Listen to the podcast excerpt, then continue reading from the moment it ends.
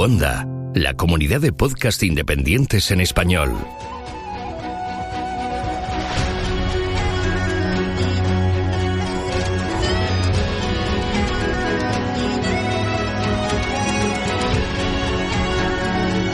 Estás escuchando Geocastaway, el podcast de geología y ciencias de la Tierra.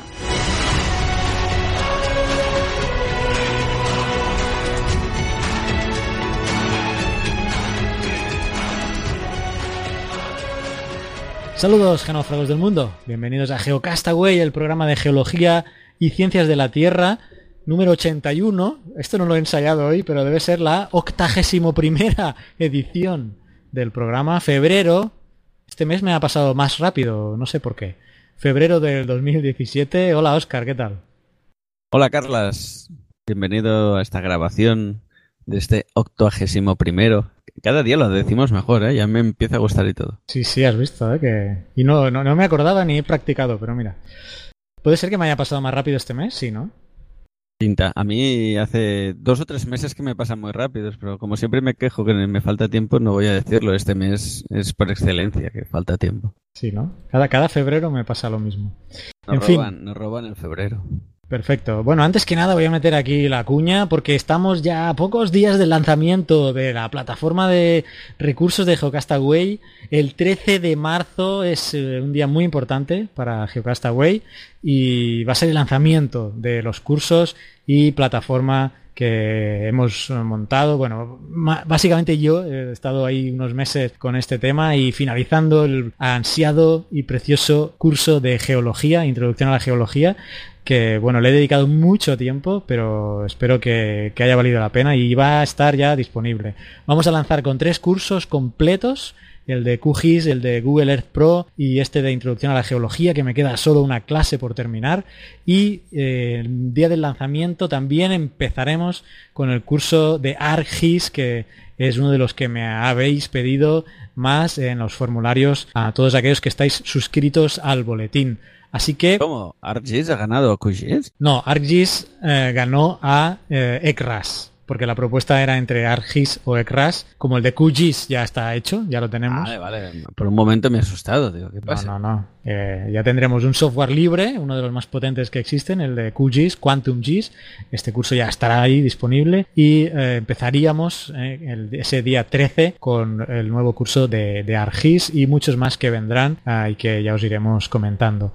Entonces, mm, ¿qué podéis hacer? Bueno, entrad a recursos.geocastaway.com. De momento, hasta el día 13 hay un contador y un formulario solo para dejar vuestro nombre y correo electrónico y con eso quedaréis suscritos al boletín y recibiréis toda la información. De todos nuestros contenidos que llevamos haciendo siempre, los podcasts, los vídeos en YouTube, o sea, todo eso no va a cambiar, todo eso va a seguir gratis, todo va a seguir como hasta ahora, igual, pero vamos a añadir esta plataforma de cursos y si estáis suscritos al boletín y por eso os digo que pues os animo a que lo hagáis, pues recibiréis eh, ese día del lanzamiento un mail extra con un cupón o varios cupones de descuento para la, la plataforma. Así que, eh, bueno, echadle un vistazo. De momento, pues como digo, solo hay ese contador, pero a partir del día 13 eh, podréis ver todo lo que está disponible. Ya os lo he comentado un poco ahora. Aparte de los cursos, también la idea es que haya ahí materiales, eh, materiales varios para todos los aficionados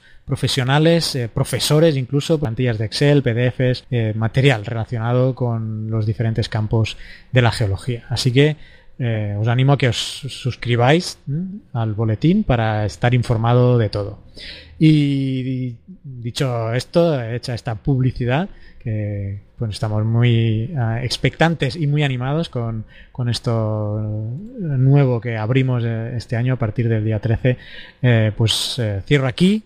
Y ha habido dos noticias importantes, ¿no? Este último mes, Oscar. Sí, hombre, han habido unas cuantas, pero destacables que la prensa ha seguido bastante. Eso, las que Sobre se han hecho eco los, los medios generalistas. los medios de comunicación, sobre todo la de los planetas que han encontrado la NASA. Bueno, no ha sido la NASA, ha sido, por lo que he escuchado, un grupo de investigadores belgas, pero bueno, la NASA lo ha anunciado y parece que hayan sido ellos. Y han encontrado siete planetas están ahí en la zona habitable chula, ¿no? Que ha sido un equipo de, al mando de Michael Guillon, del Instituto de Astrofísica y Geofísica de la Universidad de Lieja, en Bélgica, que utilizó el, el telescopio TRAPPIST y por eso también le han llamado, eh, bueno, el- de hecho la, la- la estrella se llama TRAPPIST 1, ¿no? Ahora bien, ¿sabes cómo se conoce también esa estrella? Conoce. Te lo digo entero, porque esto nos va a llevar todo el programa. Se llama 2 más J23062928-0502285. Y luego los planetas debe ser todo eso más 1, 2, 3, 4, 5, 6, 7. no sé, no he llegado ahí. Pero mira, ¿sabes? Bueno. Como, como no lo, lo hemos mirado exhaustivamente este tema, ¿sabes? ¿Sabes de alguien que sí se conoce de esto? A ver, déjame pensar. Déjame pensar. Yo creo que nuestro gran fichaje Está claro, ¿no? histórico que es Naun, ¿no? Aún, aún, claro, aún tiene, ah, ha creado un vídeo en YouTube eh, y En su creo canal que de YouTube. en su canal de YouTube y creo que lo debe tener enlazado también a su blog que, es- que se llama Un geólogo en apuros, ¿eh? así que os animo a que visitéis tanto su, su blog un, geo- un geólogo en apuros.es como si como su canal de en, en YouTube. Eh, pues ¿qué, qué hemos hecho nosotros? Con su permiso, claro. Hemos extraído el audio de ese vídeo y ahora es lo que os vamos a poner para que os quede mucho más claro de qué va este descubrimiento eh, y qué sabemos del sistema planetario de TRAPPIST-1.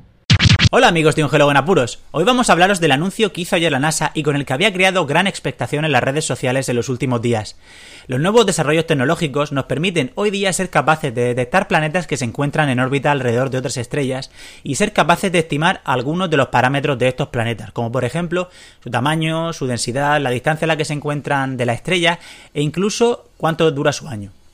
Desde que tenemos capacidad técnica para detectar estos planetas, concretamente desde finales de los años 80, hemos encontrado más de 3.500 planetas en más de 603 sistemas planetarios, especialmente en los últimos años gracias a la misión Kepler, un telescopio espacial que es capaz de monitorizar simultáneamente la luz de miles de estrellas que hay en su campo de visión, detectando minúsculos cambios en la luminosidad que se producen cuando un planeta pasa frente a esa estrella. Pero la verdadera carrera, especialmente en los últimos años, ha sido la de detectar planetas de un tamaño similar al de nuestro planeta y que además se encuentran en lo que denominamos como zona habitable. Definiciones sobre lo que es la zona habitable hay muchas y variables, porque dependen en realidad de muchos factores, pero la más usada y la más sencilla es la que dice que es aquella zona alrededor de una estrella en la cual pueden existir planetas en cuya superficie podría existir agua en estado líquido, porque el agua tal y como la conocemos en nuestro planeta es fundamental para el origen y el desarrollo de la vida. En mayo del pasado año, un equipo de investigadores que se encontraba usando el instrumento TRAPPIST, que está en el Observatorio de la Silla en Chile, descubrió que alrededor de una estrella enana ultrafría había tres planetas de un tamaño similar al de la Tierra. A esta estrella se la bautizó como TRAPPIST 1 porque era la primera que se descubría con este instrumento en la que habían planetas. Concretamente, este instrumento funciona de una manera similar a la que funciona el Kepler. Lo que intenta es descubrir a partir de las variaciones en el brillo de las estrellas, estudiar si realmente se deben al paso de planetas frente a la estrella desde nuestro punto de vista. Tras este descubrimiento, numerosos telescopios apuntaron hacia esta estrella para intentar caracterizar estos planetas y descubrir si podría existir alguno más. En los últimos meses, el uso de más telescopios terrestres y también del telescopio espacial Spitzer nos ha permitido llegar al descubrimiento que anunció ayer la NASA. En realidad, TRAPPIST-1 no cuenta con tres planetas, sino, en realidad, con siete.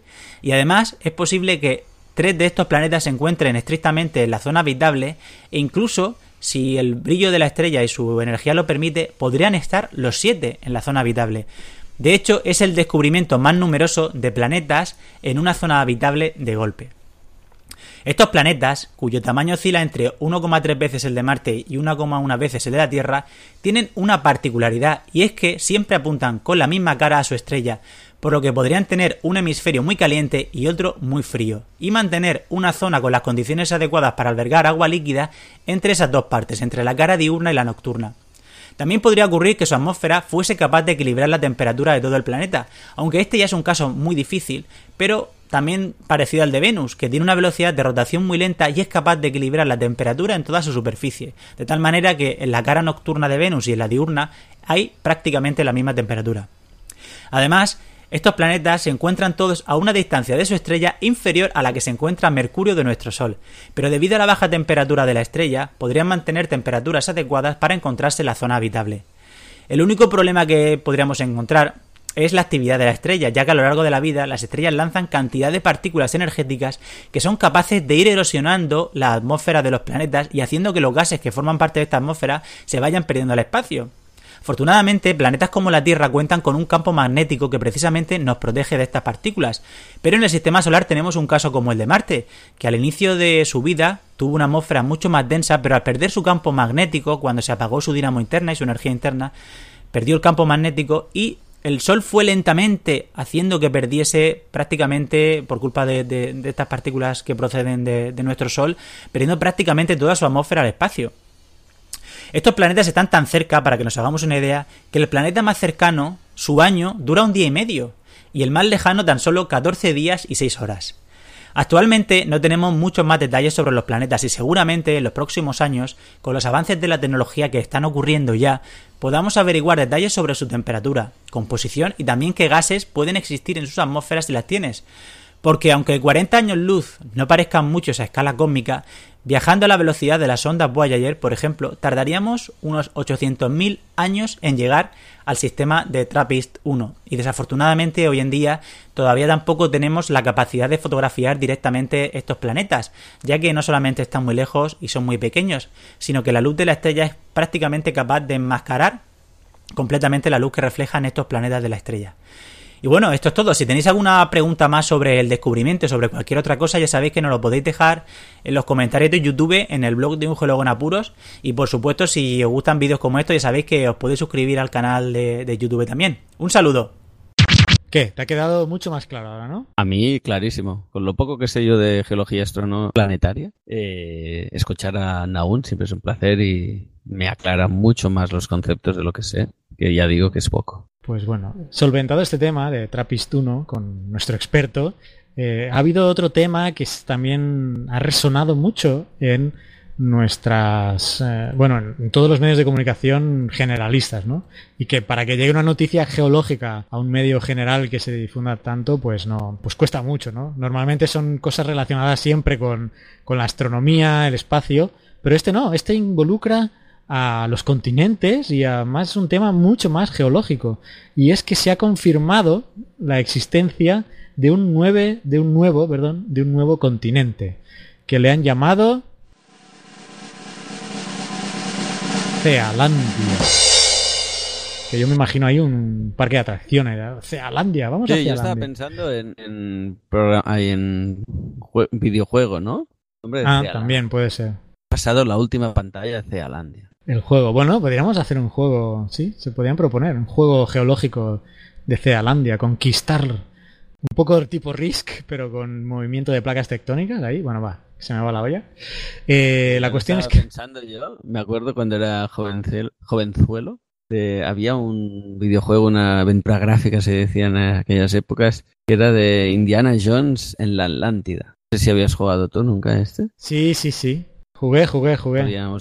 Cealandia, ¿no? Indiana Jones en busca de Cealandia. No se piense la gente que esto es un descubrimiento de un día para otro. O sea que, uy, no había un continente y hoy ha pasado un barco por ahí y, y hay un nuevo continente. Esto se lleva ya manejando y estudiando todos los indicios desde el año 1995 y gotita a gotita pues han ido presentándose nuevos elementos que han podido conformar pues una evidencia más clara de este eh, nuevo continente.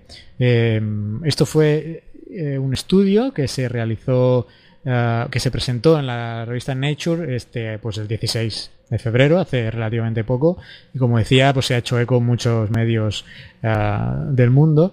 estuvieron participando 11 científicos de, de varios países y, mm, digamos, lo que conformaría Cealandia serían partes de Nueva Zelanda y Nueva Caledonia que están emergidas, en, este caso son evidencias emergidas de este continente, pero que no son islas, ¿no? sino que forman parte de este nuevo continente que se llama Cealandia y que en el 94% de su superficie eh, pues está sumergido. Eh, o sea que es bastante lo que está sumergido. Esta parte formaba una anexión o era, o era formaba parte del continente de Gondwana. Una de las evidencias en cuanto al grosor de la corteza, los materiales, pues hacen ver que, que, no- es corteza continental y no corteza oceánica. ¿no? Es, eh, son temas más técnicos, pero bueno, han podido ver que se trata efectivamente de corteza continental, que es más gruesa, eh, tiene una composición diferente. La corteza oceánica pues es muy, basáltica y, y en este caso pues ah, tenemos más variedad. Eh, hay un tema interesante que he leído por aquí, que aparte del tema científico, hay un interés, un interés político de Nueva Zelanda de ampliar su, su límite ah, costero, digamos, ¿no? Y haberse identificado una plataforma más extensa, pues esto puede, podría afectar a, a- a- Los a establecer. Sí, eh, en la noticia que estoy leyendo dice, muchos de los datos del estudio fueron recopilados a raíz de la aspiración de las autoridades neozelandesas de ampliar los límites de sus zonas marítimas. Y el estudio científico de la plataforma submarina fue financiado en parte por el gobierno de Wellington. Entonces, bueno, este análisis fue po- posteriormente utilizado durante la preparación de la solicitud a la ONU para expandir los límites marinos de Nueva Zelanda en unas 200 millas marítimas que son unos, 200 unos 370 kilómetros, que precisamente abarca una zona rica en recursos, ¿no? Entonces, bueno, eh, una cosa no quita la otra, pero Qué sí que hay, también hay que la evidencia geológica existe, pero eh, bueno, ahí está el interés político. Esto me recuerda al interés también que está habiendo en el Polo Norte para buscar estas plataformas continentales, porque es- ante la previsión del deshielo y que pueda ir a haber cancha libre Circulación marítima Sí, a- durante todo. pa- sí, sí, pero aparte de la circulación, se prevé que hay- se, se intuye que hay una reserva, o se sabe que hay unas reservas de gases, sobre todo de gas, pero también petróleo muy importantes, que cuando se vaya el hielo, pues pueden ser explotables. Entonces muchos estudios están intentando ver eh, los noruegos, los canadienses, eh, bueno, los, lo- los daneses incluso, eh, bueno, todos los que colindan ahí con, con, el, con la zona polar, de, que buscar elementos científicos que puedan confirmar que su país llega hasta esas zonas de reserva, pues justificando que, que la plataforma continental llega, llega hasta ahí. ¿no? Eh, bueno, mira un poco del tema. No, no lo podemos colar, ¿no? Que llega hasta allí. Sí, no, creo que no. No te- aunque No Si tuviéramos colonias en- algún lado. Hace tiempo que se cerraron las colonias para bien. para bien, para bien. Pero bueno, que seguro que si hubiera ahí una pequeña isla española, a lo mejor se, se, se agarrarían a, a- a ese tema para, para justificar la presencia. Y bueno, en cualquier caso. Bueno, eh, cuestiones geoestratégicas, ¿no? Sí, entonces ya se están pegando ahí ya estos países que he dicho. Rusia, Canadá, Dinamarca, Noruega, eh, bueno, Estados Unidos, que tiene Alaska, claro. Y ahí están. Es, pero eso será un tema que seguro que nos va a dar que hablar más adelante. Y esto es Zealandia, el nuevo continente. Por cierto, que he estado leyendo aquí y unos dicen, no, ya había siete continentes y otros, no, había ocho continentes. Y aquí depende si sumas Asia más Europa y le dices a Eurasia o los, o los consideras separados. Y eh, yo no sabía este debate. Yo lo trataba como Eurasia, uno solo. Pero estoy viendo que ah, depende de dónde te muevas, Europa es un continente y Asia es otro continente. Eh, no sé cuál es la justificación científica de eso, pero bueno, si alguien lo sabe, que nos lo diga. Pero bueno, para mí es, es Eurasia. Nada. No sé, si no hay nada más en la intro. Yo, yo sí quería que comentar. Eh, el mes pasado estuvimos hablando de, de la caída, no, la, el alud que llegó al hotel en Italia. Sí, sí, es verdad. estuvimos hablando y al cabo de unos días a través de Twitter vi un compañero geólogo de Italia, creo que era, que retuiteaba una imagen como de vista más aérea que se veía el contorno de lo que había pasado. Y aquello que estuvimos hablando de los riesgos que, que en los estudios se tienen que hacer, que se tienen que valorar y tal, que sí que decíamos que era una situación excepcional y que uno nunca sabe lo que puede pasar, pero viendo la imagen aérea aquella y sin... Estoy haciendo geología a tiro pasado y desde el aire, o sea que cogerlo todo con las pinzas necesarias, pero eh, realmente se veía una zona de captación y un canal que iba el canal directo a, donde estaba el, hotel, o sea que... Mm, geomorfológicamente era previsible. Geomorfológicamente estaba muy previsible, si no era una luz, era un, una riada, una... Flash flood, una, crecida rápida. aquello estaba marcado bastante como que se ve una zona de acumulación, un canal, y justo a la salida del canal estaba, no justo, pero viéndolo desde lejos, ya digo, desde foto aérea y desde, desde eh, con todas las, precauciones del mundo, pero tengo la sensación que a la salida del canal de transporte estaba situado el, hotel, así que pongo aún más dudas sobre la mesa de lo que ha pasado. me llamó mucho la atención. La verdad es que cuando vi la foto dije, ostras, eh, tenía todos los números. Eso sin quitar la excepcionalidad y que quizás no se pudo evacuar con facilidad y toda la información que tengamos. Y de que la probabilidad de que pasara eso era una entre un millón. Pero, viendo morfológicamente eso, como mínimo da que pensar. No, alguien que lo mire desde fuera tendría que decir, uy, qué curioso esto aquí. Y ya está. Solo quería hacer esta pequeña anotación o aclaración.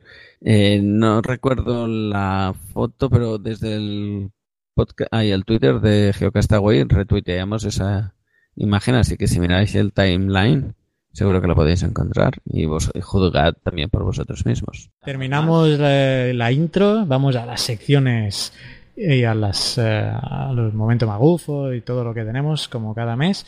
¿Qué te parece, Oscar, si hacemos, regalamos a alguien un oh, mes gratis. ¿Un sorteo? Sí, un sorteo. Me gusta, me gusta. Regalamos un mes gratis de suscripción a nuestra plataforma.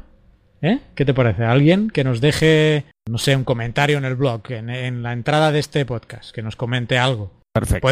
Puede, poner, quiero la suscripción, va a entrar. Pero bueno, si nos comenta algo del programa, pues, pues mejor. Hay problema, le tocará. Si pone lo hacéis fatal, no me gusta nada, pero me quiero ganar la suscripción, da igual, va a entrar en el sorteo. La cuestión es dejar un comentario en geocastaway.com en la entrada de este programa, ¿eh? del programa 81. Vais ahí, dejáis un comentario y nosotros haremos un sorteo. Lo haremos quizá para el día del lanzamiento o no sé, ya voy a ver si hago un vídeo especial solo con el sorteo. Porque como el lanzamiento es el 13, pues para no esperar a finales de marzo, ¿no? Para que lo sepa antes el, o la afortunada, pues ese mismo 13, pues quizá hago un Facebook Live o algo así, ¿eh? con un programita que haga un número al azar y, entre todos los que hayan dejado un comentario, pues, ala, un sorteo, ¿eh? un, mes gratis de suscripción a los cursos. ¿Sí? Pues muy bien, sí, sí, muy contentos. Venga. Perfecto, pues nada, ya lo sabéis. Nos dejáis un comentario en geocastaboy.com en la entrada de este programa 81 y te puedes ganar una suscripción de un mes a nuestros cursos y materiales. Venga, seguimos con el programa.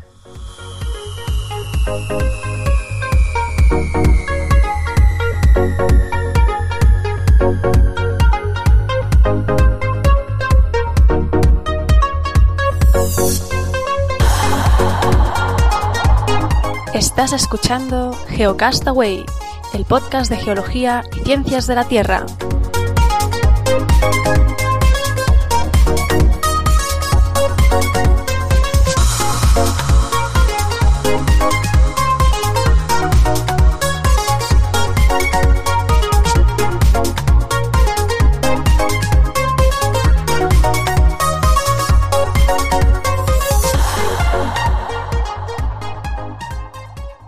Paleontología con Fernanda Castaño. Hola amigos de GeoCastaway, soy Far Castaño.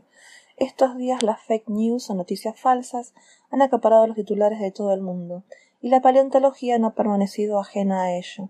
Seguramente todos, o al menos la gran mayoría de ustedes, han leído o escuchado sobre la posibilidad de tener mamuts entre nosotros en uno o dos años.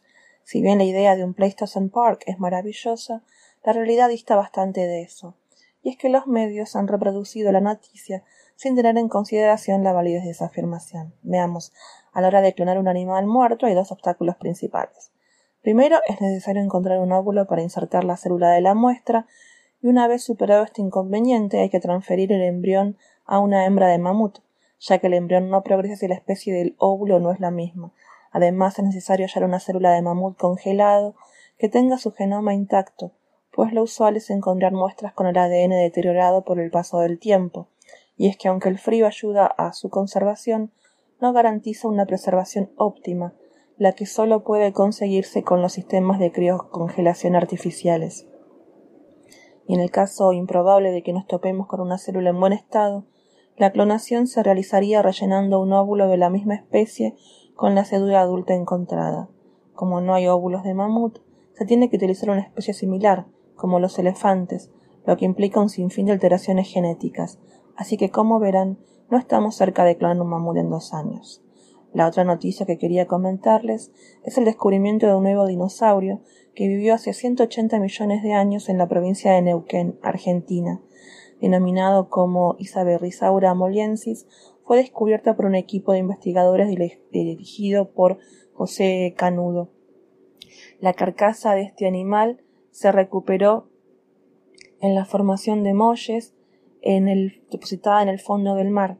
De hecho, esta formación, además de animales invertebrados como monites, presentaba también vertebrados marinos como ictiosaurios o plesiosaurios. Sin embargo, los dinosaurios eran animales terrestres y por tanto, para que sus restos fueran encontrados en rocas marinas, tuvieron que haber sido transportados mar adentro y ser rápidamente enterrados. Los huesos de Isabel Risaura se encontraban articulados en el yacimiento y eh, esto es importante porque ha permitido recuperar una información paleobiológica única. Una de las singularidades de este nuevo fósil es la presencia en la zona interior de la carcasa de una importante masa de semillas mineralizadas.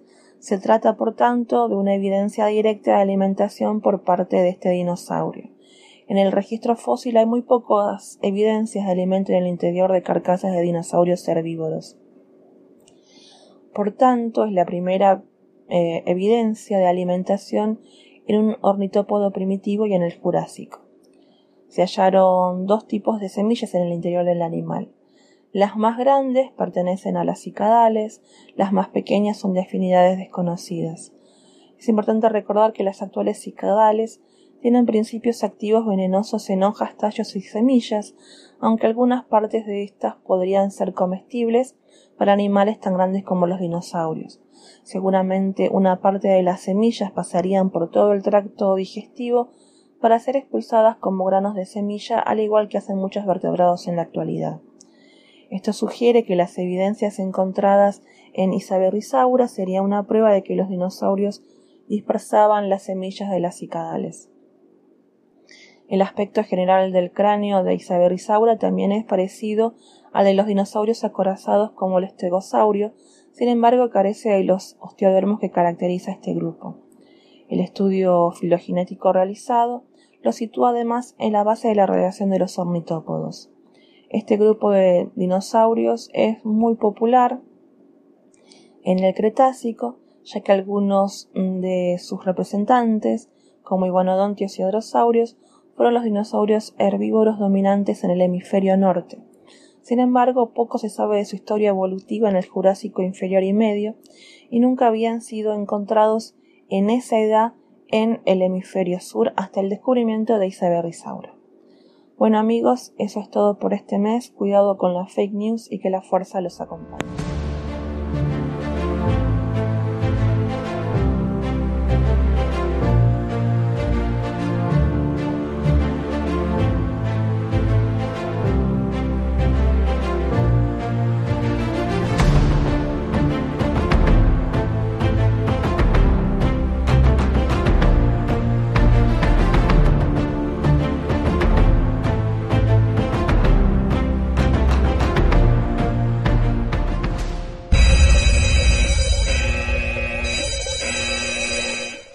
Momento magufo.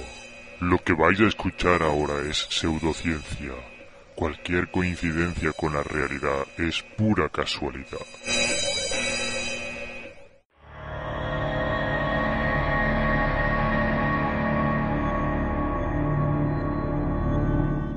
Saludos, genófagos del mundo, bienvenidos al momento magufo. Estamos en febrero de 2017 y hoy la noticia que vamos a criticar es una titulada La radiación de Fukushima ha contaminado todo el Océano Pacífico y se pone cada vez peor. Ese es el titular de la noticia, que por cierto salió publicada en un tuit, en un tuit de, atención, oíd bien, de Geocastaway. ¿Qué dice, loco? Esto, eh, esto no puede ser. Bueno, vamos a ver, vamos a hacer una llamada. Ah, ¿Sí? Oye, Carles, ¿Naufraguito? Naufraguito, o sea, tío, son las 3 de la mañana. ¿Qué, qué te pasa? Bueno, perdona, perdona, es que bueno, como aquí en el, en el Océano Índico es otra hora.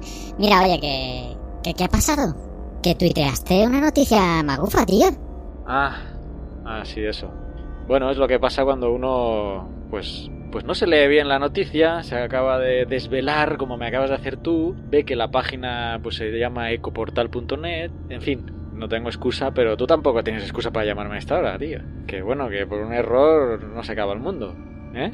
Bueno, bueno, que no vuelva a pasar, ¿eh? Que no vuelva a pasar. Que no, no, no volverá a pasar, pero si no me dejas dormir, eh, no te lo prometo, porque luego no puedo leer bien las noticias. Hala, que te den. Bueno, ya vemos. Eh, hasta los más radicales se equivocan. Lo cierto es que esto es una página ecoportal.net, parece seria, con sus noticias y sus secciones, anuncios, ONGs, vídeos, campañas. En fin, yo no sé si es que se la han colado también a ellos, ¿eh? Cuidado, habrá que escribirles a ecoportal.net a ver qué pasa. En fin, no quiero hacerle más publicidad porque yo no, no, sé si es amarillista o no. La cuestión es que el enlace a la noticia sí es amarillista. O sea que eso es muy criticable a una página que se llama Código Oculto. O sea que la fuente de la noticia que se hace con Ecoportal es Código Oculto. Que con ese nombre ya te da marinera. Pero ya luego si enlazas a, o entras en la página pues ya, pues ya ves que todo va mal. Así que realmente Carles debía estar pero dormidísimo. En fin, la noticia habla de que le- la radiación de Fukushima, a raíz del terremoto tan fuerte que destruyó una de las centrales, ¿eh? Eh, pues ha estado emitiendo radiación y ha contaminado todo el océano. Desde el Índico hasta el Pacífico, y que pues los peces sangraban en las costas de Canadá y Estados Unidos. Sangraban, se morían, y esto ha sido ocultado por estos países. Por ejemplo, dice aquí, no debería sorprender que Fukushima haya contaminado todo el Océano Pacífico en solo 5 años. Este podría ser el desastre ambiental más grande en la historia de la humanidad.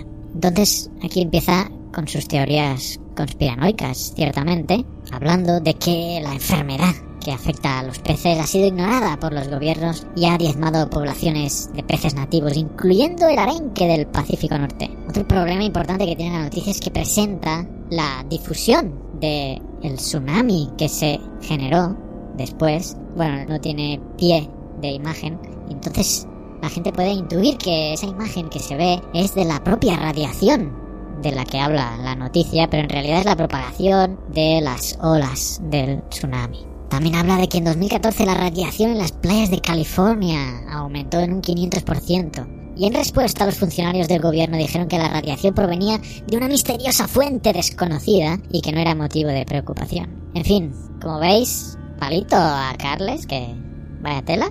Y la próxima vez va a ver bien las noticias antes de publicarlas. Porque si la hubiera leído atentamente, esto no se aguantaba por ningún lado.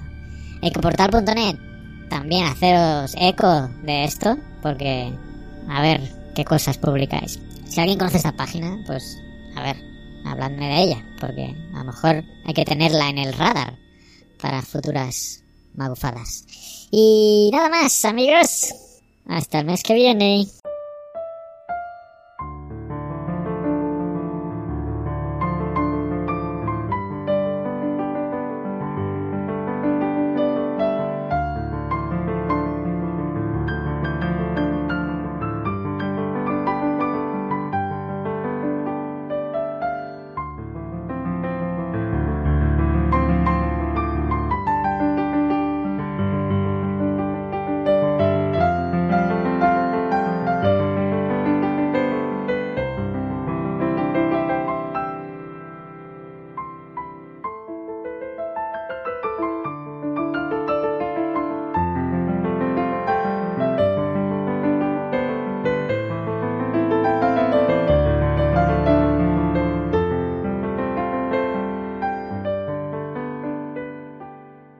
Petrología y Geoquímica por Pedro Castiñeiras.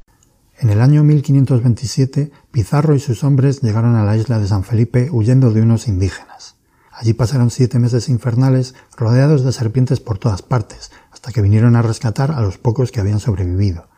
Fue precisamente Pizarro quien rebautizó a la isla como Gorgona, en honor a esos seres mitológicos griegos que tenían serpientes venenosas en lugar de cabello.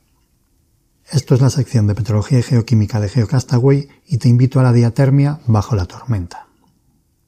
No se imaginaba Pizarro que había pasado siete meses en uno de los lugares más enigmáticos del planeta desde el punto de vista petrológico, y además por partida doble. Primero porque es uno de los pocos sitios en el mundo donde se encuentran comatiitas, un tipo de roca volcánica muy pobre en silicio. Y segundo porque es el único, sí amiguitos, el único lugar en el mundo donde estas rocas no son de edad arcaica. Aunque si Pizarro viviera ahora mismo y consultara la Wikipedia, posiblemente tampoco se enteraría, porque a pesar de la singularidad de la geología de esta pequeña isla colombiana, en la página dedicada a ella en la Wikipedia no viene una sola palabra sobre su geología. Bueno, tal vez exagero porque pone, a ver, espérate que lo busque aquí.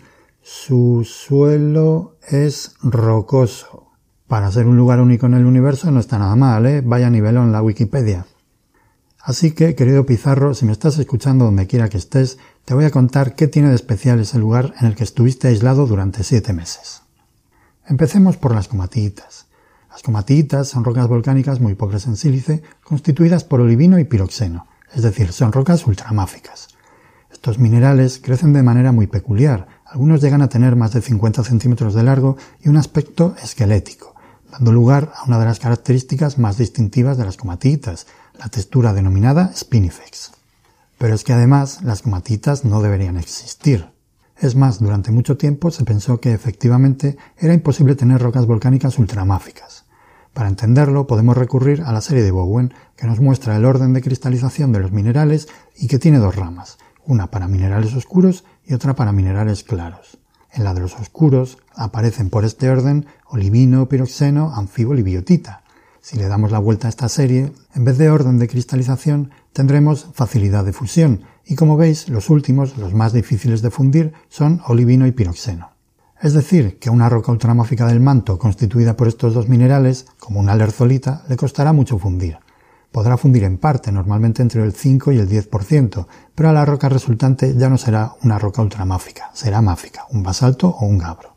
Estudios experimentales en los que se parte de una roca ultramáfica y se funde hasta obtener un fundido ultramáfico han mostrado que se necesitan más de 1600 grados centígrados, temperatura que se da entre los 300 y los 700 kilómetros de profundidad, y además una tasa de fusión de entre el 40 y el 50%. Serían por tanto las rocas más calientes del planeta. Una consecuencia de ser tan calientes es que los ríos de lavas comatíticas son corrosivos, es decir, funden todo aquello que se encuentra a su paso, y además se enfrían muy rápido, de ahí que los cristales sean esqueléticos, no les da tiempo a crecer bien. En las condiciones actuales, que el manto funda para dar rocas volcánicas ultramáficas es, digamos, para no ser muy tajantes, altamente improbable. Por eso la práctica totalidad de las comatitas están restringidas al arcaico, cuando el gradiente geotérmico era mucho mayor. Así que, aunque había habido alguna referencia a posibles lavas ultramáficas antes del trabajo de Bowen, que es de 1928, estas rocas desaparecieron de la literatura geológica hasta 1969, año en el que dos geólogos que eran hermanos gemelos, o sea, geomelos, describieron con muchísimo detalle unas unidades ultramáficas en el cinturón de rocas verdes de Barberton, en Sudáfrica, y a unas rocas que afloraban cerca del río Comati las llamaron comatiitas. Desde entonces se han encontrado en todos los caratones arcaicos, aunque solamente representan el 1% de las rocas arcaicas. Y como las rocas arcaicas son un 10% de las rocas totales, hay poquísimas comatiitas. El caso de la isla Gorgona es especial, ya que es el único lugar del mundo donde estas rocas no son arcaicas, son del Cretácico. Su aparición cortó bastante el rollo a la gente, por la película que ya se habían montado de que la Tierra era más caliente en el arcaico, pero no hay nada que una buena pluma no pueda arreglar, y eso fue lo que utilizaron para explicar la presencia de comatitas fuera del arcaico, un penacho mantélico, con lo que se explica fácilmente la gran proporción de fusión parcial del manto procedente de una gran profundidad a altas temperaturas. A pesar del corte de rollo inicial, las comatitas de Gorgona permitieron atribuir un ambiente tectónico a las comatitas arcaicas, y así surgió el mantra. Las comatitas se forman en plumas del manto. Y de ahí se pasó a la convección mantélica en el arcaico, era mucho más energética y las plumas eran mucho más abundantes. Por suerte para los que somos antipenachos mantélicos, hay una explicación alternativa. Porque claro, todo lo que os he contado de las elevadas temperaturas, las grandes profundidades y las altas tasas de fusión es suponiendo un manto anhidro, sin volátiles. Pero ya sabéis que si le añadís agua a una roca, funde más fácilmente, disminuye la temperatura y también la profundidad. Eso es lo que se llama el modelo de las comatitas húmedas, que relaciona la aparición de estas rocas con antiguas zonas de subducción, lugares en los que clásicamente hay siempre muchos volátiles por la deshidratación de la placa que subduce. En el momento actual, la mayor polémica se centra en determinar cuál de estos dos modelos, el seco o el húmedo, es el más adecuado para explicar el origen de las comatiitas, porque ya veis que tiene implicaciones no solamente en la dinámica del manto arcaico y su evolución térmica en el tiempo, sino en el comienzo de la tectónica de placas y la existencia o no de plumas mantélicas. Para finalizar con este tema, simplemente comentar que algunas regiones con comatiitas tienen yacimientos de níquel, cobre y platinoides asociados. Y recordad que, como siempre, os dejo algunos enlaces en el blog de Geocastaway. Este mes quería hacer un apunte final. Ya sabéis que Geocastaway forma parte desde hace unos meses de la plataforma Cuonda, donde podéis encontrar otros estupendos podcasts en español.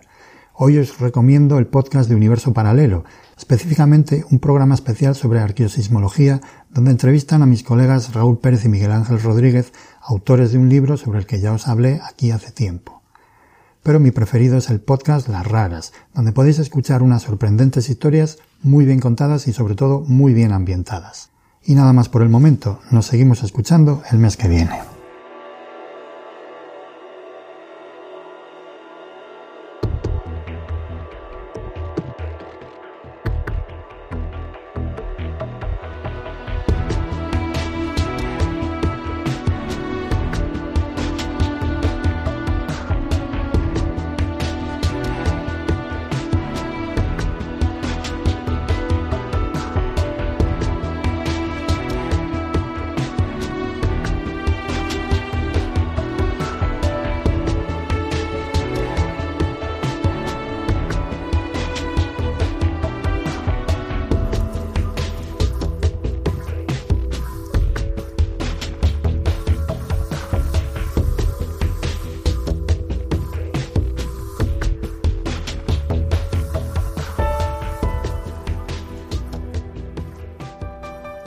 Exploración espacial por Naum Chazarra. Hola a todos. El Curiosity continúa en Marte moviéndose a buen ritmo y este mes de febrero ha completado aproximadamente unos 250 metros estudiando diversas rocas y juegos de fracturas.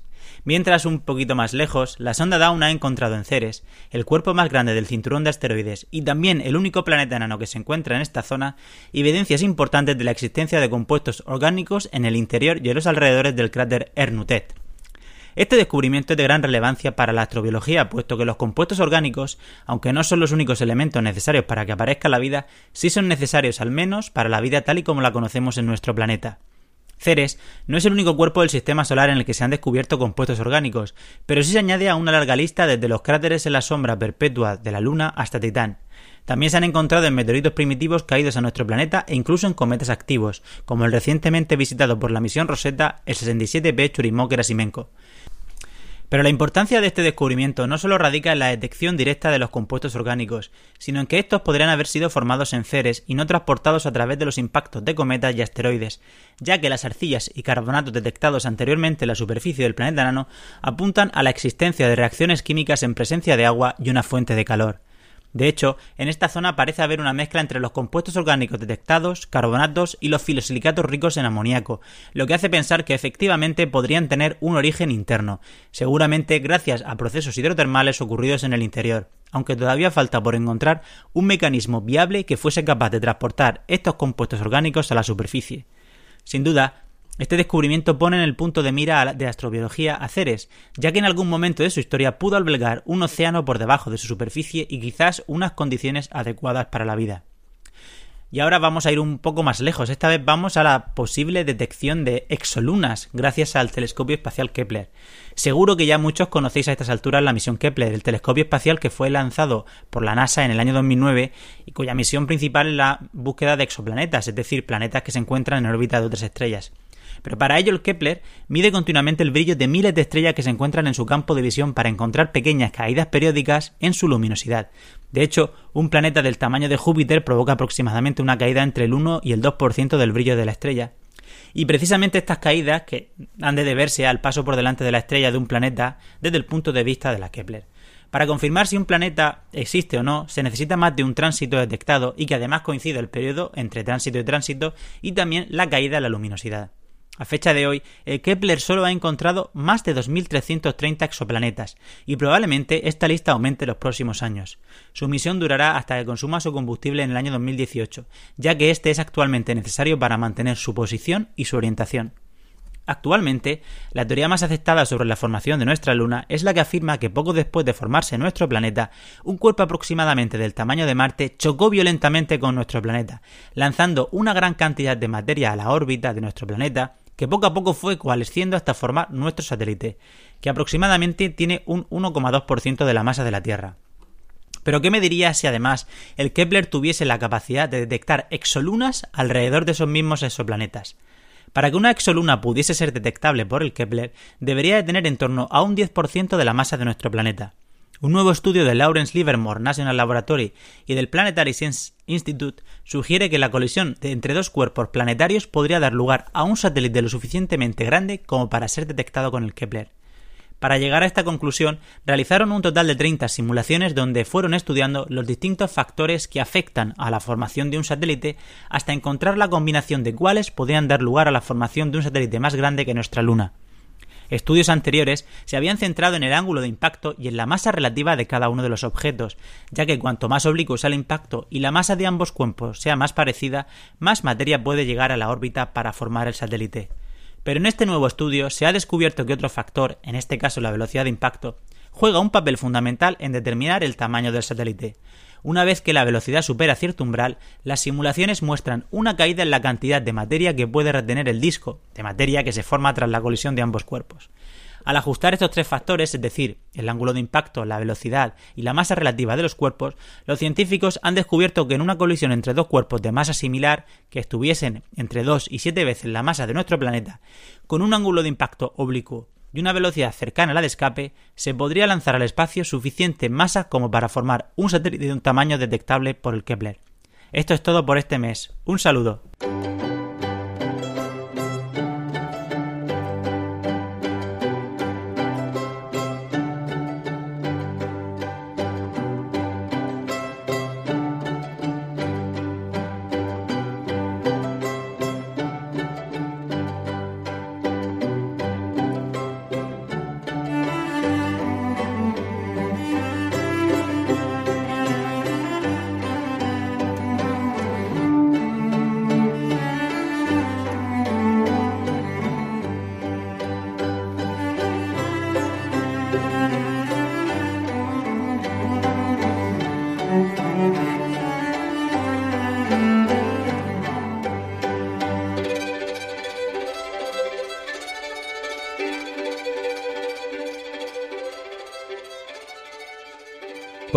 Bueno, geonáufragos, ha llegado ese momento en que siempre repasamos nuestras redes sociales. Eh, vamos a empezar por Twitter, que es la que más me gusta, tampoco me voy a esconder. Eh, tenemos 3.153 seguidores a nuestro usuario arroba geocastaway. Luego tenemos nuestros amigos de Facebook. Si no recuerdo mal, hemos superado los 1.000 seguidores, los 1.000 likes. Tenemos 1.060 likes en Facebook, facebook.com barra geocastaway. Luego tenemos nuestros amigos de Google Plus que en serio aún existen, aún están ahí. Yo siempre tengo la sensación que lo van a cerrar, pero no, aún está. Tenemos 46 followers, 46 personas que están ahí pendientes de lo que compartimos en Google Plus. Eh, hemos abierto una cuenta en LinkedIn, una red social más más enfocada quizá a los negocios, ¿no, Carlos? Pero tampoco tiene por qué. No, a los profesionales, a los más. Sí, cualquier profesión. Profesionales, gracias. Lo estaba diciendo mal. Y nada, y estamos. Nos podéis buscar en LinkedIn Geocastaway. Mm, creo que tenemos un seguidor, ¿no, Carlos? ¿Decías? Sí, sí. Pero es que, ¿sabes? No sale, pero es que creo que soy yo. me Eso estoy, no siguiendo, Carlos, me estoy siguiendo a, mí mismo. Bueno, la que acabamos de abrir. Pero bueno, solo que lo sepáis, que estamos en LinkedIn también. Siempre hay un primer seguidor, ¿no? Pues Por bien. si no, por si no hay redes sociales que, que estar viendo, pues ahora una más. Que siempre lo decimos, no tenéis vosotros que am, utilizar las redes sociales. Somos nosotros los que eh, publicamos en varias para llegar a, a la más Tanto eh, gente posible, claro, claro. O sea que si vosotros usáis Twitter y solo Twitter, tranquilos que lo esencial y lo importante de Hocastaway os va a llegar porque muchas de las cosas que se publican en todas las redes sociales son bastante parecidas. Claro, un vídeo, el vídeo pues va a estar en YouTube, pero siempre eh, siempre os va a llegar en la red social que estéis, así que no os preocupéis. Aunque nosotros nos vayamos cargando aquí de redes sociales, vosotros estad con la que estéis más a gusto y ya está.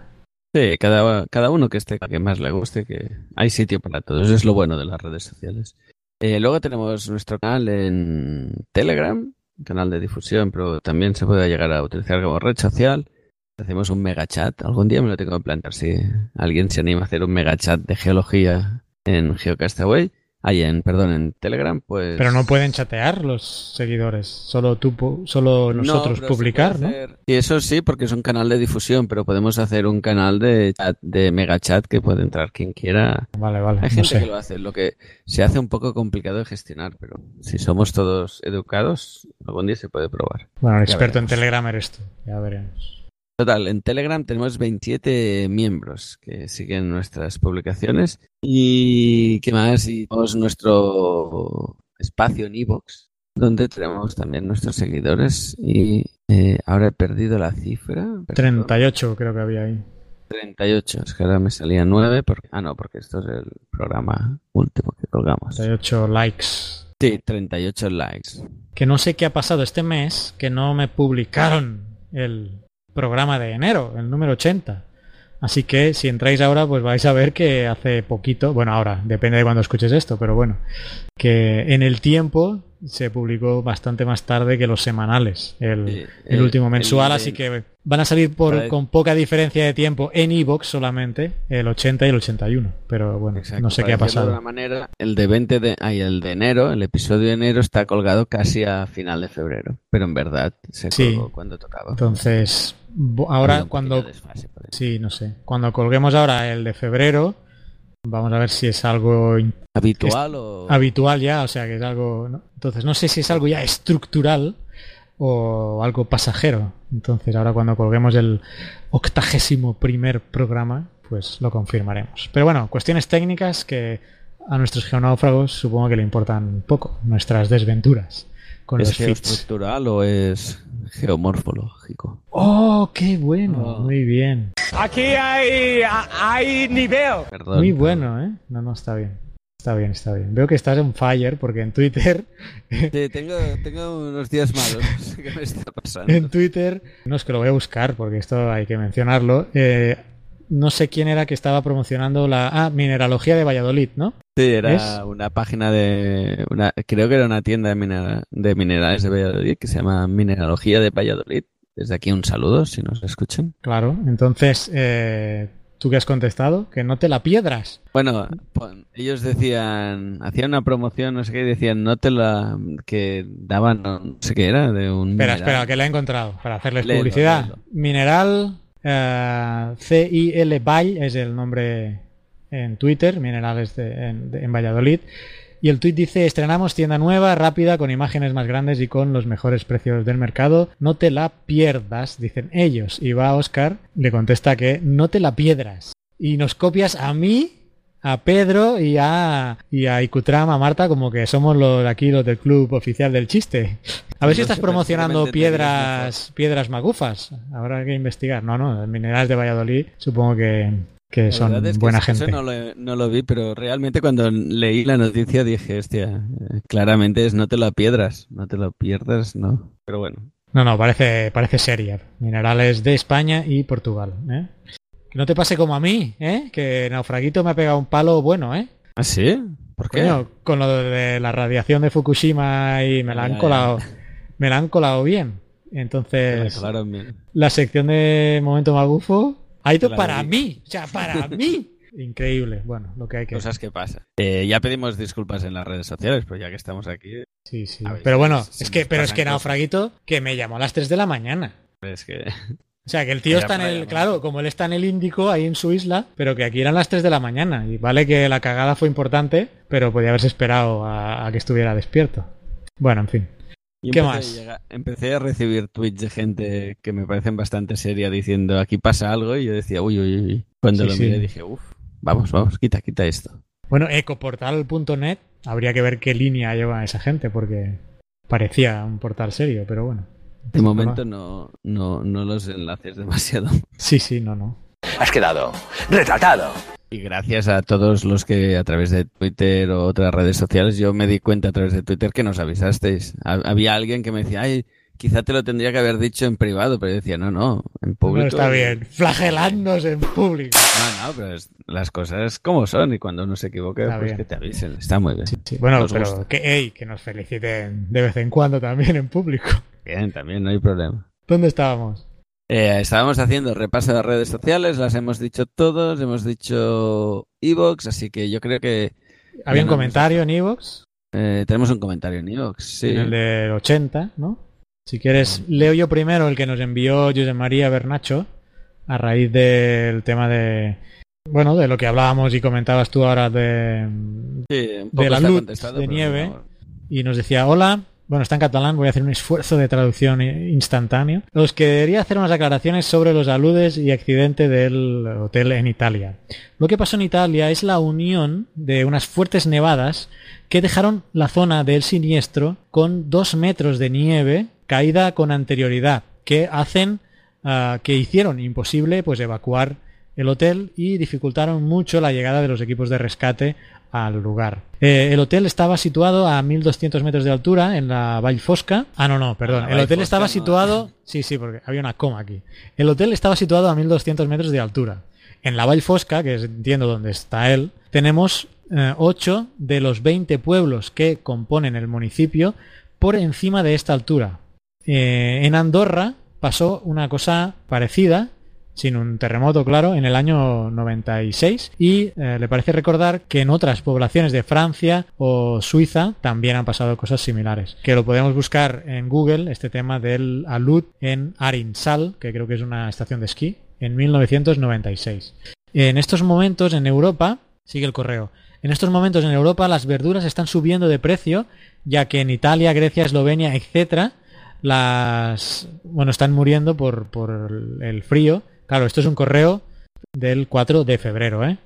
De 2017. Hace unas semanas, pero bueno, en ese momento creo que había una ola de frío. Y en España eh, también están ah, se están viendo afectadas. Y no hay, ¿eh? en este caso, de tema de verduras. Sigue. El- lo más probable es que las posibilidades que el accidente pasara eran remotas, pero al final ha pasado. El riesgo cero no existe en ningún lugar, que es lo que comentaba Oscar ya en su momento en el podcast.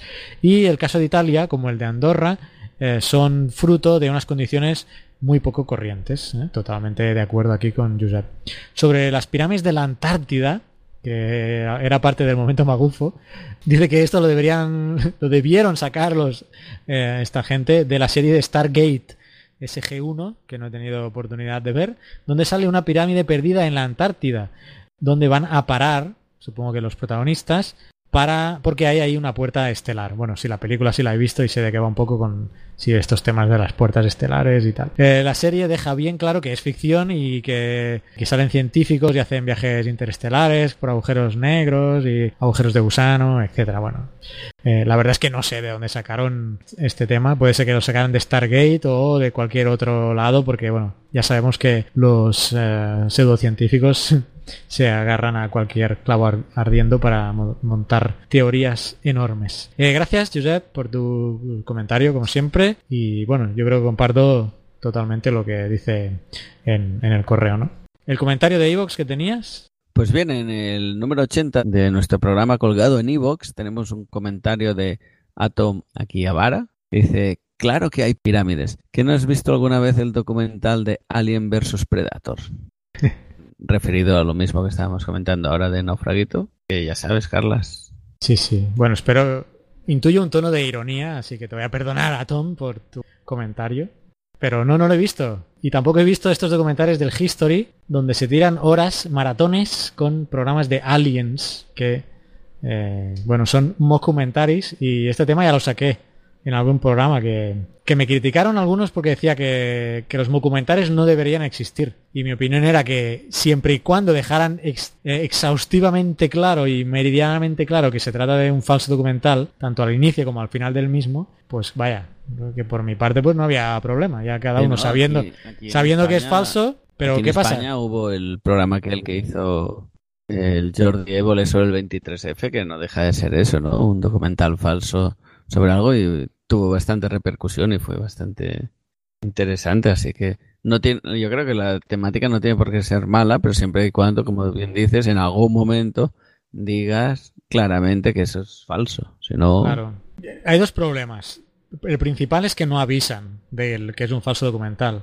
Y el segundo es que el canal que lo emite, pues es, no, a ver, es, aquí en Latinoamérica es el Discovery Channel, es el History Channel, que ponen documentales muy serios y muy trabajados y muy elaborados. Entonces, si eh, te cuelan entre documentales muy serios y muy elaborados, eh, uno de eh, el Bigfoot y, lo, y está bien y está bien hecho el documental porque est- están bien hechos eh, pues ¿por qué no te lo vas a creer no o sea bueno yo ya he comentado aquí que yo me tragué lo del hombre a la luna que me quedé embobado viendo que era mentira todo y que todo fue un montaje y salía porque ahí salía Kissinger el secretario de Estado de aquel momento o sea salían personalidades muy importantes y muy relevantes un documental muy bien hecho muy bien hecho también en el sentido de que al final del documental dejaron muy claro que todo era mentira. Y ahí es cuando se te cae el alma al suelo y dices, me la han metido doblada. Pero esto no lo Y hacen. lo por malo es si no lo ves hasta el final, ¿no? Te quedas por a medio Sí, por, y es- por "Ah, eso pues digo que el- al principio y al final, porque ah, o lo pillas a si te medias, o lo pillas a medias, o te vas a mitad y bueno, pero pues eso, entonces en el Discovery Channel, en el History, eh, a veces meten unas cosas que, bueno, el Bigfoot, eh, las sirenas, eh, los aliens y, y bueno, pues claro, a veces, en fin. Y son los que más atrapan a la gente luego, ya sabemos que a la gente le gusta mucho Iker Jiménez y menos la ciencia eh, formal. No sé, ¿hay algo más? No, no. Mira, ahora que dices este Iker Jiménez, me ha venido a la mente o, o me ha venido a la memoria un, también el otro día que hubo una charla de la Tierra plana. De- creo que se llevan muy mal con los de la Tierra hueca. Que es otro What? tema. ¿Una Sí, charla de la Tierra plana? Hicieron una charla y había toda gente del grupo de escépticos eh, comentándolo. Creo que uno intentó entrar. y- ¿Qué me estás contando? ¿Por Sí, qué no sí, me la- avisas de eso? ¿Cuándo fue eso? La, la Tierra plana. Diría que quizá hace un mes o algo así. ¿Dónde hicieron eso? ¿En Barcelona? No, en Barcelona no, no, no recuerdo. Eh, Era alguna ciudad de España, diría, pero no recuerdo qué sitio. Bueno, bueno, bueno. Mentiría, pero recuerdo que me hizo mucha gracia lo de esto de la Tierra plana y además la sensación de eso de que los de la Tierra hueca y los de la Tierra plana no se llevaban. sí, no, no. Se deben llevar a matar. Qué bueno. y nada, hasta aquí el comentario de calidad para casi finalizar el programa. Bien, bien. Bueno, eh, para finalizar yo, eh, un comentario en Twitter de Mario, L-SSAR, Mario Lsar. Elesar, ¿no? Lsar, sí. Y nos proponía que... Mario Elesar. Parece nombre ruso casi, ¿no? De, de, de dinastía rusa. Elesar. Sí, quizás un zar, Lsar. Ah, mira, ¿ves? El zar. Mario Eh, Elzar. pues eso, nos comentaba que podríamos hacer, así como está la biblioteca, un grupo en... Bueno, él proponía una plataforma que se llama Goodreads, que es de libros, pero bueno, la idea que él proponía es pues eh, establecer algún tipo de listas de libros de geología, ciencia de la Tierra, bueno, o, afines, am, para tenerla ahí como un IMDB, digamos, un, I- un IMDB que creo que todo el mundo sabe más o menos de qué va, que el IMDB sobre películas y series y documentales, pero pues esto es en tema libros y la página se llama Goodreads, pero él nos proponía pues que hiciéramos eso y que habláramos de libros y tal. Y, y la verdad es que es una idea que pues a veces me ha pasado por la cabeza y, puede ser interesante. Y mira, Mario, para, seguro que los has leído, pero ya que ha salido el tema, eh, yo creo que hay, hay varios libros que seguro que todos eh, estamos de acuerdo en que habrán marcado eh, a menos a nosotros como, como, geólogos y a muchos astrónomos también, porque oigo eh, los podcasts de señal y ruido, por ejemplo, compañero Héctor del podcast de señal y ruido de Coffee Break, y habla de Carl Sagan, ¿eh? que todo el mundo conoce la serie de Cosmos, pero también está el libro.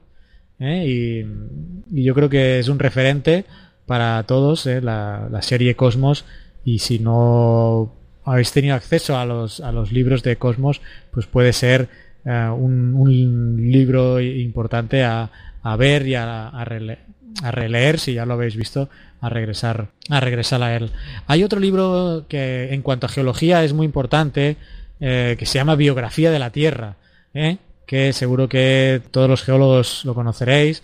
Biografía de la Tierra, Oscar, yo creo que te suena, no sé si lo habrás leído incluso, supongo. Me suena señorita, eh, me suena el título, pero si soy sincero, te digo que no lo he leído, pero bueno. ¿No lo has leído? Pues mira, es un libro yo creo que diría que casi imprescindible para seguro que los geólogos y para los que les gusten las ciencias de la Tierra en general, este libro de Francisco Anguita que se llama Biogra Biografía de la Tierra. ¿eh? Yo creo que es uno de los libros imprescindibles y te voy a mencionar tres y, y, el, y, uno que me estoy leyendo ahora, pero el otro es eh, Breve Historia de casi todo. Sí, que yo creo que... Este sí que lo he leído. ¿Sí? De Bill Bryson, si no recuerdo mal, ahora lo estoy buscando aquí. Eh, una breve historia uh, de casi todo de Bill Bryson. También muy, muy, muy recomendable, muy ameno, eh, desde casi desde el inicio ¿no? de, de, la creación del universo. Te voy a leer aquí a ver el resumen. Bill Bryson aborda materias tan terriblemente aburridas. Perdón, estoy leyendo de casadelibro.com, ¿eh? En casadelibro.com la sinopsis. Carla. Es que no lo había leído hasta ahora. Bill Bryson aborda materias tan terriblemente aburridas como geología, química y física. Toma, venga. Suerte que no vamos solos ahí. Bueno, mira. Al menos... que la... Pero los geólogos los primeros, ¿no? Sí, sí, nosotros los primeros, pero bueno. En fin. Pero lo hace de forma tal que resultan comprensibles y amenas. La cuestión es cómo sabemos lo que sabemos, etcétera, etcétera, etcétera. Solo falta decir cómo alguien se ha atrevido a estudiar estos temas. Sí. ¿Qué, daño hizo, una... ¿Qué daño hizo aquel anuncio? Pero bueno. Esto me estaba recordando a una anécdota mía. Momento anécdota. Me, me fui una vez a Noruega. ¿Pongo música? Pon música si quieres. Sí, sí, dale. Está sonando de fondo pues, la música. Pues me, me fui a, a Noruega de, de, viaje. Me pillé la típica guía, creo que era una Trotamundos. En esa época diría La que famosa Trotamundos, sí, sí. Y luego ya me pasé más al Lonely Planet. Creo que quizá fue en ese viaje que decidí que no era una buena opción Trotamundos. Y no para decir que todas las ciudades eran una mierda. No decía tal. Estamos haciendo buena publicidad, ¿eh? De Trotamundos, ya, ya. Casa del Libro. Trotamundos existe, por cierto, todavía. A lo mejor ya. Ostras, ahora, mira, desde que tengo criaturas que no voy tanto de viaje, pero tengo que decir en, en favor de Trotamundos que en los lugares francófonos, en África y zonas francófonas, normalmente la Trotamundos es muy buena guía. Pero en el caso de Australia, no sé, de Australia, de Noruega, no sé si el, el señor o el coordinador de la de la guía no estaba muy encertado, muy animado esa, esa época de su vida, que todo lo pintaba como muy mal y luego cuando ibas decías, bueno, pues tampoco es tanto. Bueno, hasta aquí mi pequeña anécdota del día. Está bien. Noruega. Bueno, yo he estado en Noruega. Es un país, es bonito, carísimo, es carísimo. Pero bueno, está bien. Eh... Con, con, sus fuentes, ¿no? Y sus, sus valles. Bueno, yo fui en verano, tú fuiste en verano también. Sí, en septiembre creo que fui. Septiembre, sí, yo fui en agosto. Ya. Vale, vale, muy bien. Tenemos eh, un, vamos a hacer un podcast nuevo de los viajes de Carles y Oscar. ¿eh? Pero eso será, será, será otro. geológicos, ¿no? Será un, viaje, un podcast nuevo. Que estudia cosas raras. vale, ah, entonces lo podríamos hacer como sección de, de Geocastaway. Eh, voy a terminar, que hoy estamos divagando. El que me estoy leyendo ahora, que llevo poco del libro, pero bueno, es muy interesante, se llama El universo elegante que es un libro de Brian Greene, el doctor Brian Greene, que es muy conocido también porque sale en documentales, de, sobre todo el Discovery Channel, eh, también pues sale bastante en documentales. Es un libro un poquito viejo, tampoco demasiado, es del año 1999. Bueno, un poquito, son 18 años ya. ¿eh? Y bueno, de la parte que me he leído, que es bastante largo el libro.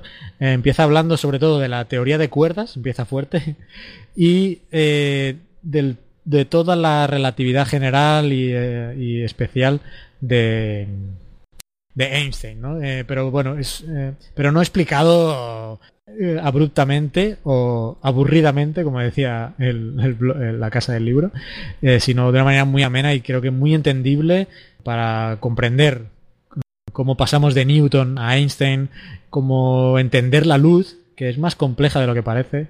Y bueno, de lo que he leído me ha, interesado mucho y está muy, muy bien escrito. Tiene cinco partes eh, y bueno, como digo, de momento... eh, ah, eso sí, necesitáis, necesitáis tranquilidad y estar concentrado, porque a, pesar de que no se centra en fórmulas eh, y ni es demasiado sesudo ni denso, pero bueno, no podéis estar jugando con la niña y escuchando el libro o leyendo. Digo escuchando porque me lo he bajado en audiolibro, así que lo estaba... mm, A veces lo he intentado escuchar en algunos momentos en que lo he tenido que parar y no, y no, no he seguido porque era imposible. Pues eso, ahí están las recomendaciones, ¿eh? Mario, tres libros que te, que te recomiendo. Y lo de los audiolibros es un gran invento, ¿eh? Es un gran invento porque así como estás escuchando un podcast en diferentes situaciones, pues puedes le a escuchar un libro mientras estás fregando los platos o mientras conduces. Entonces eh, puedes leer, aprovechas mucho más el tiempo y no tienes que dedicarle esa hora en la noche o media hora en la noche buscando eh, un espacio de tranquilidad y de confort en la casa para poder leer o en la cama, sino que bueno, en algún momento que, como digo, fregando los platos, conduciendo, caminando, pues te pones y escuchas un libro. Pues eso, nada más. Eh, Oscar, esto te iría bien a ti, tú que estás tan ocupadísimo. eh, en vez de leer, pues igual que ¿Leer? escuchas un podcast, ¿Eso qué es? Ya- ya no me por eso, por eso, ¿ves? ¿Ves? Eh, igual que escuchas un podcast, eh, pues no sé escuchas si un libro mucho tiempo escuchar podcast tampoco. cuando lavas bueno, los platos. Me lo tomo como, como idea. Muy bien, pues nada más. Por mi parte, ya está. No os piedráis los cursos de Geocastaway.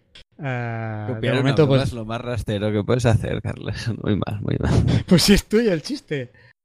Pero era un chiste muy malo. Sí, bueno, Dios. pero mira, hemos sacado filón. Suscribiros al boletín y así, eso, como digo, estaréis al tanto y recibiréis los cupones para nuestro lanzamiento el día 13 de marzo. Os esperamos todos ahí y hasta el mes que viene. Hasta el mes que viene. Adiós. Adiós.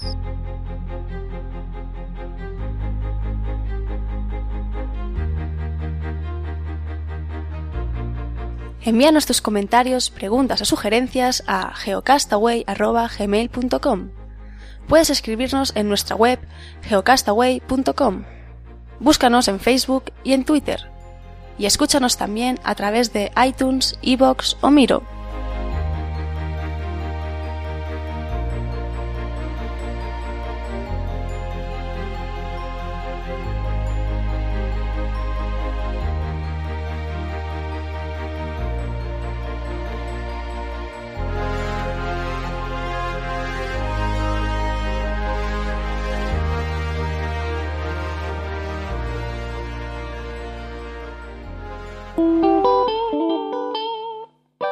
Que no, bueno, no recuerdo bien, pero creo que había eh, se estaba planteando hacer la película y por eso hicieron el videojuego. O, pero bueno, en fin, fue después de, de, la, de la tercera película, ¿no? de En busca del eh, la aquella que van a buscar el Santo Grial, creo que es. Sale Sean Connery, mucho yo con Indiana Jones. Indiana Jones sí y la última cruzada. Indiana Jones y la última cruzada. Que hicieron el juego de ese. Del juego sí, que Sí, sí. fue, que era un vicio. Pues después sacaron ese, ahora que lo dices es cierto, me acabo de rememorar y de viajar a mi infancia, gracias Oscar. Has viajado en el tiempo en tu infancia. Sí, sí, sí. He sido como, como el crítico de, de comida de ratatouille que toma, que, que se come un pedazo de, de ratatouille, creo que se llama la comida esa, ¿no?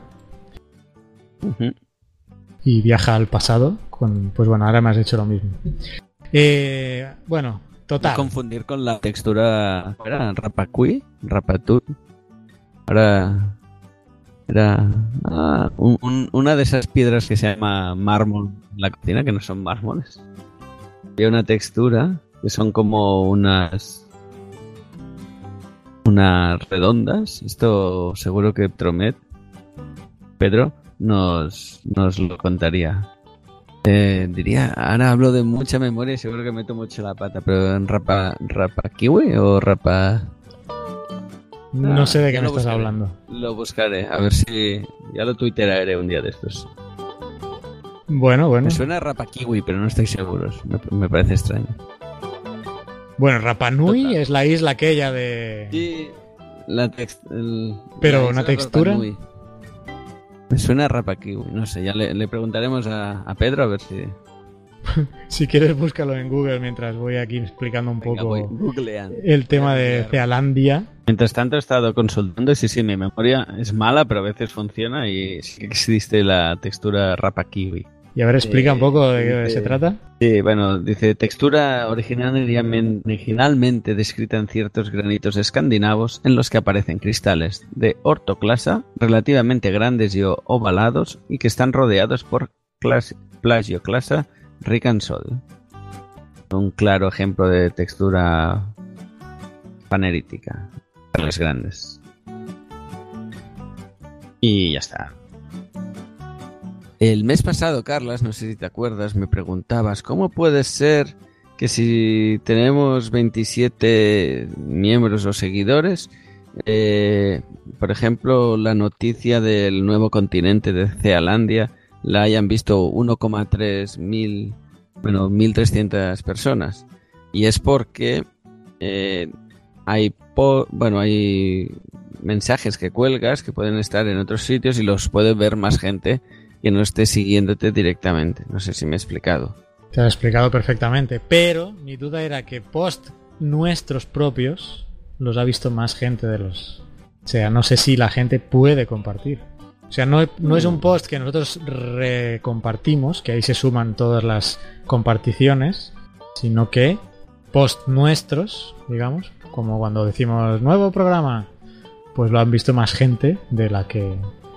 Sí, porque Sigue. quizá esa gente lo ha compartido con otra gente, ¿no? Como el mensaje se puede reenviar.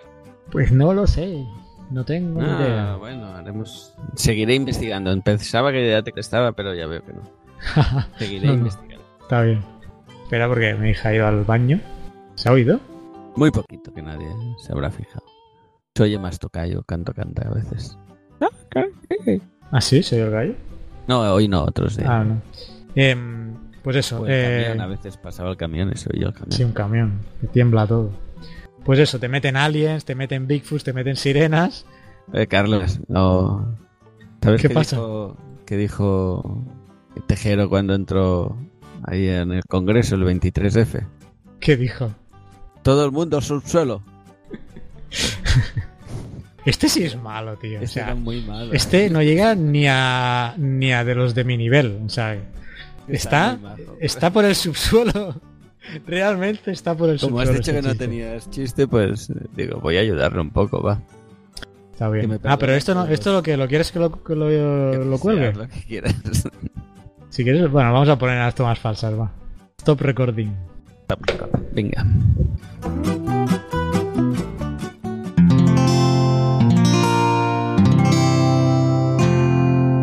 Puedes escuchar más capítulos de este podcast y de todos los que pertenecen a la comunidad Cuonda en cuonda.com.